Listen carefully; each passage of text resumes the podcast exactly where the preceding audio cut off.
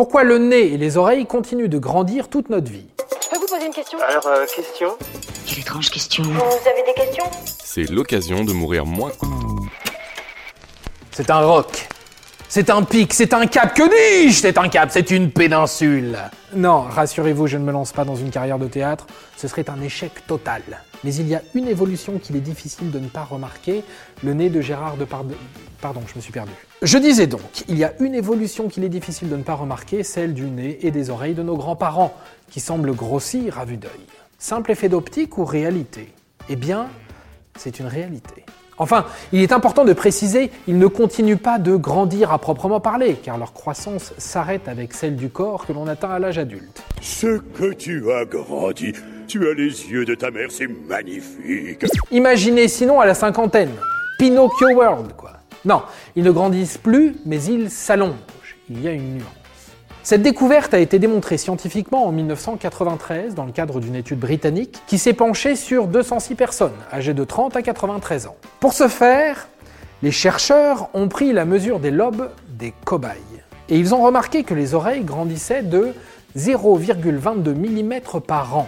C'est assez léger sur une année, mais sur 50 ans, ça fait plus d'un centimètre. Ça dépasse tout ce que j'ai pu imaginer. Tout de même, un centimètre, car un centimètre c'est à peu près un ongle, une mouche ou un carré de chocolat.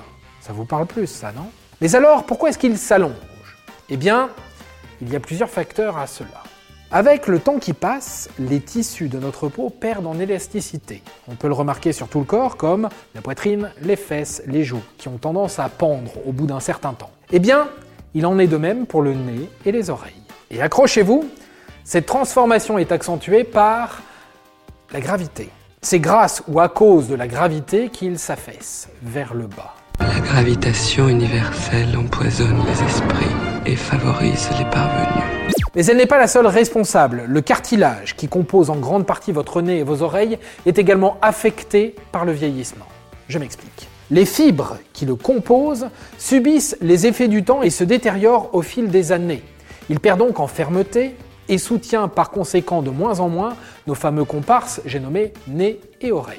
Bon, surtout le nez, car la pointe, emportée par son poids, a tendance à tomber plus facilement. Dernier point, mais non des moindres, avec la vieillesse, la totalité de notre visage a également tendance à perdre du volume. L'impression que le nez et les oreilles s'allongent est accentuée par cette perception globale et l'évolution de nos traits. Tu me le connais pas, la Cathy Si je t'ai connu un jour, mon gars, t'as dû bien changer. Vous ne rêviez donc pas votre impression était totalement rationnelle, le nez et les oreilles s'allongent. Voilà pourquoi vous ne regarderez plus jamais le nez de vos grands-parents de la même manière, ni le vôtre d'ailleurs. Et voilà, maintenant vous savez tout. Au revoir messieurs, dames. C'est ça la puissance intellectuelle. Sapristi C'était un podcast de Genside.